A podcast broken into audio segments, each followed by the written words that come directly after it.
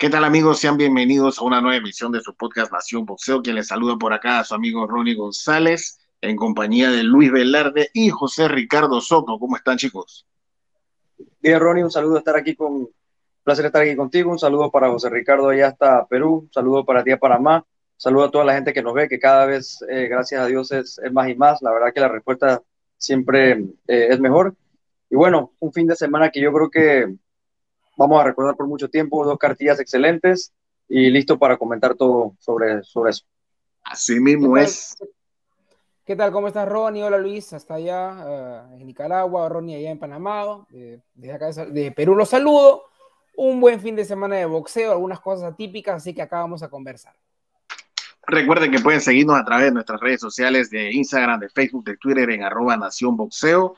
Eh, hoy el episodio 54 cargado de información, un fin de semana bastante interesante que tuvimos, dos muy buenas cartillas, dos peleas estelares muy buenas, pero vamos a entrarle en materia rápidamente con la primera de ellas, quizás la más relevante, ¿no? La que ocurrió en el Madison Square Garden, allá en New York, donde estelarizaba Teófimo López ante George Cambosos, el australiano Teófimo López que llegaba como el rey de la categoría ligero y el underdog, el la Cenicienta, por ponerlo así entre comillas, exactamente George Cambosos, y realmente nos dieron un peleón, una cartilla abajo muy buena, donde pudimos ver el debut de Anthony Herrera, el Superman, eh, vimos también a Cristina Cruz, Raymond Ford en su quizás su prueba de fuego ante el Boricua Caraballo, muy buena presentación de Raymond Ford, la verdad que este chico eh, lo están llevando de una manera muy, muy buena, eh, tengo que reconocerlo, cada vez le suben más los,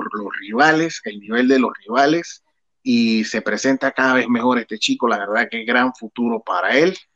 Eh, buen prospecto este muchachito Raymond Ford, pero bueno, en la pelea coestelar vimos a Kenichi Ogawa, el japonés, que se adjudicó el campeonato superpluma de la FIP ante el surafricano Fusile, eh, una pelea donde el japonés lo arrolló desde que sonó la campana, una decisión cómoda para él, lo destruyó realmente, lo rajó, o sea, eso fue un, un slugfest por ponerlo así, una locura esta pelea y bueno, una categoría donde además está por ahí Oscar Valdez, Chaco Stevenson, Roger Gutiérrez, Chris Colbert, una categoría igual de buena, la categoría ligero, ¿no? Y por supuesto está la superpluma. Pero bueno, en el plato fuerte de la noche, eh, una pelea que se daba mucha vuelta, que si se daba, que si no se daba, que cambiaban la fecha, que la sede. Al final, por fin se dio este muy buen choque entre Teófimo López y George Cambosos. Eh, muchachos, una pelea que realmente va a quedar en la historia, porque desde, que sonó la campana, estos dos señores nos regalaron un peleón, una pelea sangrienta donde hubo caídas, intercambios feroces, golpes de poder. La verdad que muy buena. Un primer asalto donde Teo visita la lona. Eso fue, yo creo que ahí se marcó la pelea, porque eso no se lo esperaba a nadie. De que Teo en el primer asalto visitara la lona y lo que pudimos ver, que después de esa caída Teo cambió, porque como quien dice, lo frenaron, ese salió alocado. Yo se lo comentaba a ustedes de que él, para mi concepto, él estaba lleno de rabia, se le veía que él quería como noquear a Camosos rápido y por eso le salió, como quien dice, el tiro por la culata. O sea, George lo, lo esperó y ese golpe se lo tragó toda la noche, que fue el overhand, la derecha se la tiraba por arriba y toda la noche la conectó y con este golpe lo tumba. Eh, un primer asalto en las tarjetas, hay que decirlo, no lo reflejaron dos jueces el 10-8. Esto llamó poderosamente la atención, solamente un juez dio 10-8, los otros dos jueces dieron 10-9. Esto causó polémica pero vamos a entrar por detalle, muchachos. El primer asalto, ¿a ustedes qué le pareció? ¿Cómo le pareció este, esta, esta pelea? Yo creo que fue un primer asalto donde Teófimo pudo haber estado ganando el, asalto incluso eh, hasta, el, hasta el knockdown. Es un asalto cerrado, sí me parece un asalto cerrado. definitivamente no hubo, no hubo eh, ese típico primer asalto de, como de estudio. Teófimo desde el primer campanazo, creo que salió con un volado, eh, buscando el, el, knockout, o sea, ni, ni, ni siquiera eh, marcó con el jab, nada. fue una cosa interesante desde el primer asalto que vimos que Teófimo no utilizaba el jab, como en otras peleas sí lo hemos visto que, que lo utiliza un poco más. yo pienso un primer asalto que la verdad nos demuestra que, que nadie es invencible, y más que nada al principio de la pelea no es bueno descuidarte, porque como tú lo dices, creo que ese primer asalto sí marcó lo que fue Teófimo en la pelea después, un poco eh, desesperado, un poco eh, descontrolado, no, no atinaba los golpes y que haya sido en el primer asalto ese, ese descuido sí me parece bastante importante y bueno, eh, siempre en cualquier deporte, no hablas del fútbol, que meter un gol en los primeros minutos siempre es importante, sería como el equivalente a un knockdown, ¿no? Y yo pienso que desde ahí Cambosos ya prácticamente había marcado la pauta y yo nunca vi a Teófimo en los primeros asaltos hacer mucho, ya fue después, ¿no? Cuando empezó a mejorar un poco, pero hablando del primer asalto en sí, eh, qué bueno para Cambosos que haya sido en el primer asalto esa caída, porque le dio la confianza para poder hacer y trabajar como de la manera que lo hizo, ¿no? Efectivamente. Sí, eh, bueno, el primer, el primer boxeador que hace el golpe en la pelea fue Cambosos. Se aventó con un volado y de ahí Teófimo lo, lo contragolpea. Un round parejo, el, round 1, un round parejo donde yo dije ahí, Cambosos ha venido a la guerra y Teófimo no estaba tirando jabs, como dice Luis, estaba tirando los volados, estaba tirando los ganchos, que se notaba que quería noquear. Para mí era un 10-8 clarísimo, un volado muy parecido, un volado muy parecido al que le hace la maravilla Martínez a Paul Williams en la revancha donde lo noquea, ¿no? Fue un golpe idéntico, idéntico solamente que Cambosos no pega como la maravilla, por eso que Teófimo se pudo levantar. Y era un Teófimo que estaba pesando como un mediano, estaba medio gordo, se le veía. Se veía la conceptura física. Y yo, y yo me acuerdo que una vez tú comentaste, Ronnie, en la pelea de Berchel con Oscar Valdés, que no siempre es bueno que el boxeador suba muy pesado. Y aquí, acá se notó de que en, la, en, en el tú contra tú, en que, a ver, pégame que yo te pego, Teófimo mandaba dos, tres golpes, Camboso le mandaba hasta seis, siete, muy rápido, muy rápido. Teófimo no lo veía. Esa fue la clave para que Camboso gane. Eh, en, lo que mencionabas, en lo que mencionabas de la puntuación, yo vi en algunas, eh, un par de, como que gente trata de justificar la, que hayan dado 10-9, de que Teófimo había sido muy dominante en el asalto y que por eso dieron 10-9, pero es que eso no fue así, eh, fue un asalto cerrado, así que con, con, esa argumentación igual no cabe porque aún así fue un asalto cerrado. O sea, yo, yo la verdad no, no me cabe en la cabeza cómo pudo haber sido un 19, pero bueno. Era, yo, conversé con, yo conversé con dos oficiales, uno internacional muy reconocido, y yo le hice la, le hice la pregunta, ¿qué él opinaba de eso? O sea, ¿por qué dos jueces habían dado 10, 9 en un asalto que debió ser 10, 8? Me reservo por, por, por, por ética, no voy a mencionar el nombre, él me dijo a mí dos cosas. Uno, a ellos se les olvidó descontar el punto. O la otra, que para tú, o sea, para tú en un asalto donde hay una caída, darle, por ejemplo, el que cae es el boxeador A. Y para tú darle el asalto al boxeador A después de esa caída es porque él tiene que haber puesto prácticamente al borde del queo al boxeador B. Y eso no ocurrió. ¿Cuánto faltaba para que sonara la campana cuando se dio la caída? Creo que faltaban como 15 segundos, si no me equivoco. Me acuerdo así, 15, 10 segundos máximo. Y otra cosa, cuidado que si no había caída, no pasaba nada si le dabas 19 a Cambosos, porque el, el asalto era cerrado. Este asalto jamás Teo le estaba dando ninguna paliza a George Camboso. Falló muchos golpes incluso. ¿De dónde sale este argumento para dejar la puntuación 10-9? Esto se presta para mucho. Me parece absurdo. Por eso es que se forman las polémicas. Por eso. Porque estos jueces a veces parece que van con las tareas hechas de su casa. Eso no puede ser. O sea, es que prácticamente siempre que hay una caída en un asalto, yo he dado muchos seminarios oficiales y siempre te lo dice, eso es, hay una caída, eso es prácticamente un hecho que siempre se va a marcar 10-8. Estos señores vieron otra cosa, pero bueno, gracias al cielo, que esto al momento de las tarjetas no se reflejó, no hubo ninguna, nada de eso, ganó el que debió ganar. Y prueba de ello es que nadie se ha quejado, nadie ha dicho, no, que yo vi ganar a Teo. En lo personal no he visto nadie que me haya discutido que vio ganar a Teo. Nadie. Yo no, sé si usted, pero yo no. No. Eh, Camboso ganó lejitos para mí. Ni siquiera fue A mí me dio, en la tarjeta mía fue 114 a 112. La de ustedes, ¿cuál fue? 114 a 112. 115 112. Para mí, 115 112 para George Cambosos.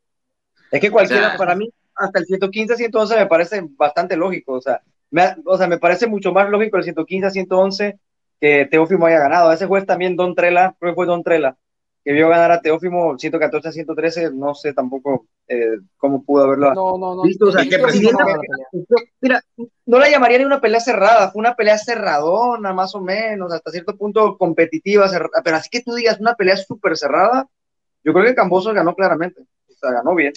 No, para mí ganó, para mí ganó su pelea. Yo, bueno, obviamente el, señor este que todos sabemos que siempre quiere llevar, sacarle la quinta pata al gato y siempre quiere ser el protagonista, decía de que, ellos habían ganado y que había sido una pelea fácil pateo. Yo no sé, bueno, cada quien tendrá su criterio, ¿no? Él estaba en la esquina, de repente él vio otra cosa, pero esa pelea jamás la ganó Teo, nunca la ganó Teo.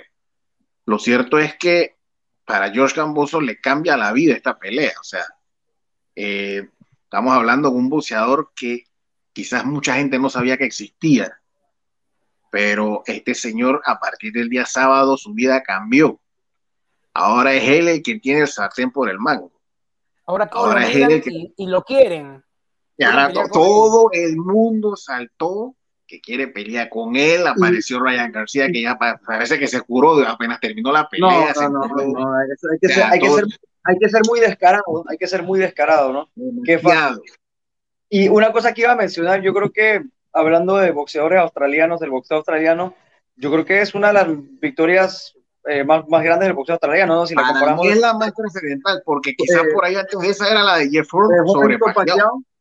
Alguna, alguna de, de, repente cuando Costa Sioux le ganó a, a Judah, eh, los, ah, hay, hay, varias, no hay varias, pero, pero bueno, pero, pero ok, ok, pero acuérdate, acuérdate que, que, que, que no es, no es australiano como tal. bueno, sí, sí, sí, sí. pero, pero yo creo que sí se, está ahí arriba, ¿no? Con la de Pacquiao y Horn y podría para ser. Mí, para mí, la de ayer es la, la más grande que se ha dado para mí. Por los títulos, yo creo que por, por, por, por el derecho de ganar el título indiscutido, ¿no? Ese, es para debatir porque en, Twitter estaba revisando y para muchos la más importante es Jeff Horn por ser paqueado el que derrotó. Pero de repente eso se mancha un poquito. Pero es que recuérdate que esa, es que esa pelea fue polémica también, porque hubo gente que vio ganar. Y... Esa es otra. lo, del día sábado fue una, pali fue una, una pelea, una victoria sucio, ¿no? Y que Horn fue medio sucio, que no debió En cambio, Cambosos le ganó en buena lead de principio a fin para mí y para muchos. Sí, y es, campeón, y es, campeón, indiscutido, que eso también hace que sea más. Exacto. Exactamente. Lo cierto es que es interesante a ver cuál será el futuro de, de, George Camboso, ¿no? Lo cierto es que, bueno, seguramente pasará sus fiestas con su familia. Yo pienso de que, mira, aquí el que va a ser el hombre clave va a ser Eddie Hearn. Yo pienso que él se va a salir con un bajo la manga. Por ahí se comentó de que antes de la pelea él había intercambiado con David Haney que si ambos ganaban iban a chocar. Digo, yo no me pongo bravo, yo creo que ustedes tampoco. No, o sea, los Haney primero tiene que, ganar a Jojo Díaz, ¿no? esa pelea está difícil. Sí, exacto. O sea, si tú me preguntas a mí, ¿qué, o sea, si yo fuera el manejador de George Camposo, ¿qué hiciera? Yo te digo la verdad. Yo agarro, me lo llevo para Australia, busco, qué sé yo, el, Estadio Olímpico de Sydney, que cada año no sé cuántos miles de personas, ese señor a donde lo pongan va a llenar en Australia. Donde Pero podría ser, podría ser, yo, yo haría una defensa contra uno de los clasificados en Australia. porque, a Heini no lo vas a llevar a Australia, ¿no? es que eso es lo que yo hiciera. Yo agarro, busco un rival accesible, le monto una defensa allá, lleno ese estadio, 50 mil, 60 mil personas, recojo un buen billetón y tranquilo. Por ahí la pelea con David y con otro que venga más adelante. no, y la cantidad de dinero que puede cobrar, porque tú te acuerdas cómo se llamaba este super welter australiano que fue campeón mundial de la MB y creo que el, un super welter, 154 libras, que digo, era bueno, no era tan, no era un superestrella, pero peleando en su casa en Australia se volvió multimillonario. ¿Cómo se llamaba este? Ah, fue el nombre. Este, ¿Cuál? No, no. Yo sé cuál dice, ahora mismo se el nombre. En, Australia, en Australia hay mucho dinero, mucho dinero. Es un país muy, muy, es económicamente muy, muy bien, ¿no? Hay mucho dinero ahí donde, donde pudiera ganar Cambos. Sí, la verdad que yo imagino que eso es lo que ellos van a ¿Mundín puede ser? ¿Quién? Mundín, Mundín. Mundine, Anthony Mundine. Anthony Mundine, correcto. Ese Entonces, ese, ese, es el punto. Yo pienso de que aquí va a venir, la clave va a ser de que, yo pienso que va a ser Eddie Henry que se va a llevar la tajada. Yo pienso que él va a venir, va a montar a Jus Camposo por allá, le va a meter uno o dos defensas accesibles, todo el mundo recoge, y después por ahí vendrá una pelea grande. Eh, Teo, por su parte, dio a entender como que sube a 40. 140. En lo personal, yo creo que es lo mejor que él puede hacer. Este, él se le ve físicamente mal. En ese peso, o sea, ese, ese, ayer, el día sábado tú veías ese a, a Teófimo y parecía un mediano. O sea, cuando, cuando, él baja de, cuando él baja del ring, cuando él baja del ring y se va a hablar con Claudia Trejos y con Marco Antonio Barrera, el primero dice que él, ganó 10 rounds, ¿ya? Ahí me reí. Yo gané 10 rounds. Y de ahí dijo, es que ustedes no saben cómo sufro para dar las 35. Así que lo más probable es que me vaya a las 40. Y dentro del ring, Camboso le dijo, hagamos una revancha, pero vámonos a Australia. Y Teófimo no quiso. Se hizo loco, no le respondió. Así que en una, revancha, en una eventual revancha que no creo que se vaya a dar, o sea, Camboso no tiene, yo la verdad no lo haría. Eh, igual Teo sería peligroso, ¿no? Digo, quién sabe qué podría pasar en una, revancha. Pero en 135 ya no, en 135 ya, ya ese hombre no puede hacer 135 libras. Él mismo lo dijo. él, hizo un comentario así como que, o sea, ya, ya, lo, ya lo que me faltaría sería cortar hueso, ¿no? O sea, prácticamente eh, quitarme hueso. O sea, ya no, ya no, ya no puede. Ya no puede. Ya él, para mí esa revancha no va. Ya ese capítulo se cerró el día sábado. Para mí. Ya. eso no va más. Teo para mí ya no es más no, y, yo creo que hizo una buena campaña en las 35, una gran campaña en las 35. La Ahora toca conquistar las 40. No pasa nada, no pasa nada. No, claro que no, digo, igual seguramente por ser Teo sube a 40 y quizás lo pongan a pelear campeonato alguna vez, digo, por ser una figura como él, ¿no? Lo más seguro que pase esto, aunque venga de perder, digo, no es la primera vez que un se viene de perder y lo ponen a pelear campeonato mundial. Así que yo pienso de que por ahí puede ser eso, o a lo mejor le metan una pelea en 40, quizás como quien dice, para que meta un winner y por ahí después y el título. Exactamente. Eh, así que habrá que esperarnos. Lo cierto es que fue un peleón de Padre Señor nuestro. La verdad que tremenda pelea, tremenda cartilla la que nos regalaron estos señores el día sábado. Quizás otro nuevo episodio que se escribe en la historia del Madison Square Garden. Eh, muy interesante. Por su parte, Matchroom, el ejército rompiéndola o sea, increíblemente Truyer tenía que montar esta cartilla, los tipos dieron 10.000 vueltas, vino Eddie a salvar el juego y mira, le sacó el tiro redondo, pues. O sea, montó la cartilla, se atrevió, digo, qué fácil era, montó una cartilla en el patio de la casa de Teo prácticamente. O sea, algo sencillo, se llenó, todo mundo feliz. Y ahí tiene. Y algo, pues, algo también raro para hablar de esta cartilla, así como hablamos hace un rato del 10-9 o 10-8 del round 1 en la pelea anterior de Fusile con Ogawa, al final cuando dieron las puntuaciones, dio a entender de que si Ogawa no mandaba tres veces a Fusile a la lona, cuidado perdía. Muy extraño eso. Yo cuando dije, o sea, ganó Ogawa bien, pero ganó lejísimos, lejísimos. Y había uno que le dio tres puntos. No, no, no, no, no, no, eso no fue así. Eh, Fusil ganó dos rounds, tres a lo mucho.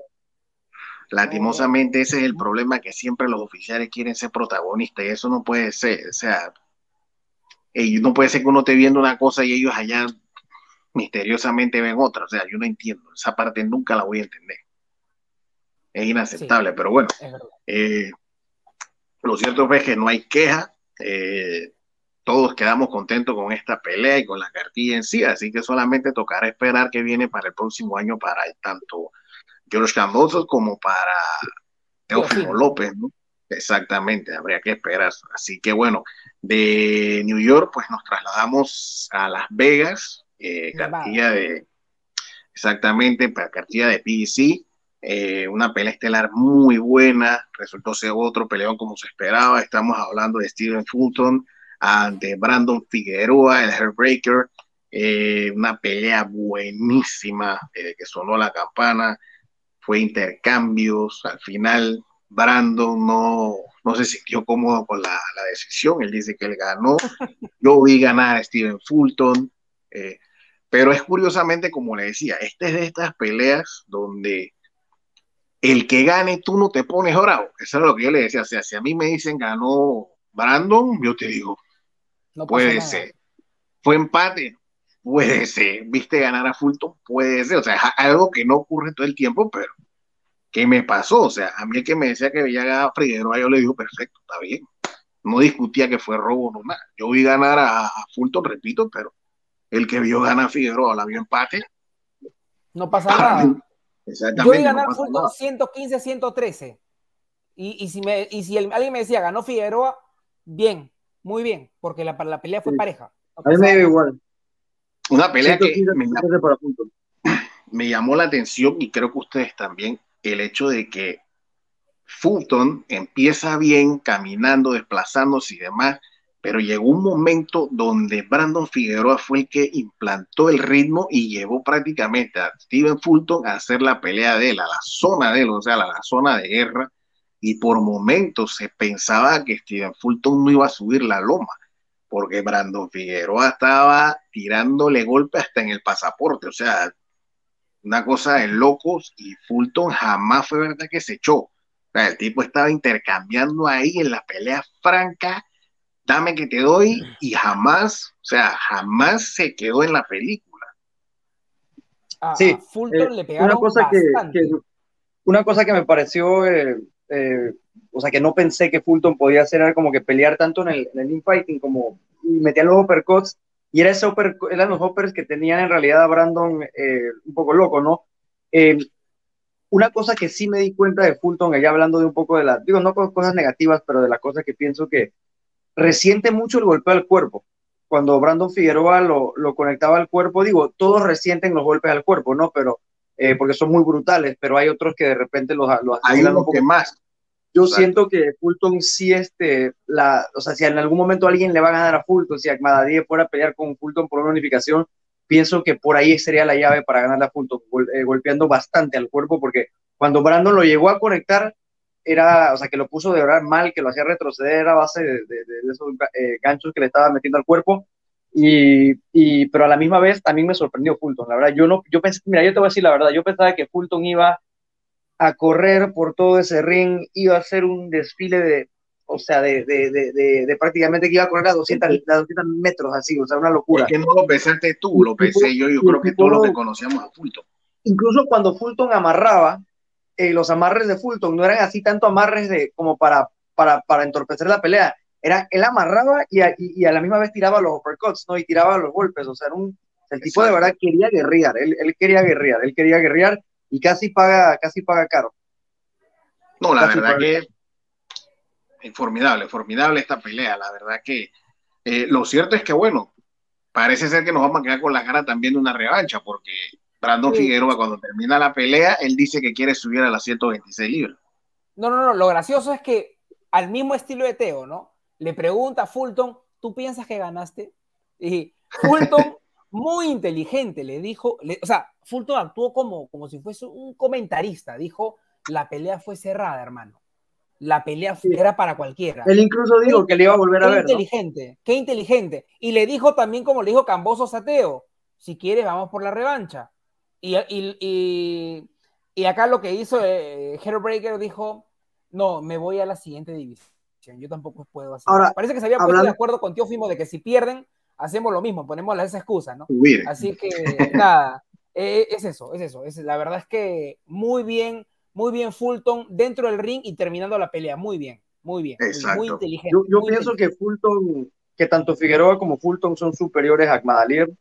Eh, yo pienso que si, si se diera una, digo, que es lo que nos gustaría ver, porque digo, una revancha con Figueroa sería buena, no me pondría bravo, pero la verdad lo que uno quiere ver son esas unificaciones, ¿no? Yo pienso que en una unificación veo a Fulton bien parado muy bien parado. Yo te digo, yo te digo, en este momento, como he visto a Madaliev, que casualmente te lo comentaba en la última pelea, que yo veo a Madaliev que viene de, ha venido de más a menos. Cada presentación en lo personal lo veo peor. Y en este momento, si esa pelea se diera mañana, le meto la maleta a Fulton con los ojos cerrados. Incluso la pelea de Akmadiev con Ronnie Ríos, que eventualmente me imagino que se va a dar, o sea, va, digo, yo veo a Akmadiev obviamente favorito, pero ya la veo como una pelea mucho más interesante, ¿no? Después de ver lo que Ronnie Ríos le hizo a, a, De La Hoya y cómo viene subiendo, yo creo que es una división también muy buena, las 122 libras. Eh, la verdad que siempre eh, uno habla de las divisiones más altas, de las 35 para arriba, pero yo pienso que las 122 también pueden dar mucho de, qué hablar, ¿no? Exactamente. Pero bueno, lo cierto es que esta fue otra muy buena pelea. La verdad que eh, tuvimos un fin de semana muy, muy bueno. Eh, y este fin de semana que no se queda atrás tampoco, este que, viene, ¿no? Donde el sábado va a estar David Haney ante Jojo Díaz y el domingo eh, Gervonta Davis ante el Pitbull. Buena cartera, Buena cartera. Exactamente. Las dos cartillas están buenas. Así que, ¿qué más queda decirle a los amigos que nos siguen que estén pendientes? Pues que esta semana en el episodio 55 vamos a estar analizando lo que va a ocurrir en estas dos peleas, el día sábado y el día domingo. Así que por acá llegamos al final del programa por el día de hoy. Eh, nos vemos por acá de nuevo el día viernes para que se despidan muchachos. Un saludo para todos, es un placer como siempre estar aquí y bueno, esperar otro fin de semana dramático que se viene, que se viene ahora. La verdad que de aquí al fin de año solo lo que tenemos es pura drama, puro, pura, pura drama. Exactamente. Así que nada, espero que les haya gustado el programa amigos, eh, nos vemos el viernes, eh, Dios mediante, y nada, y que, que, esto siga, ¿no? Qué buenas peleas hemos visto el fin de semana y tenemos ganas de más. Y arriba Alianza. Está contento el hombre porque clasificó el Alianza. no, perdón, salió campeón el Alianza. Salió campeón Exacto, exacto. Oye, casualmente eh, ayer también la panameña Xiomara Santa María, eh, allá en los Juegos Junior, Panamericanos Junior en Cali, Colombia, eh, se metió en la semifinal ganando medalla de bronce, una medalla de bronce histórica para Panamá. esta noche va a estar viendo acción ante tu paisana Luis, la mexicana, se me escapa el nombre ahora mismo, van a estar eh, disputándose para ver quién avanza a la final, ¿no? Así que suerte para ellas. Y bueno, por acá nos vemos el día viernes, así que saludos a todos.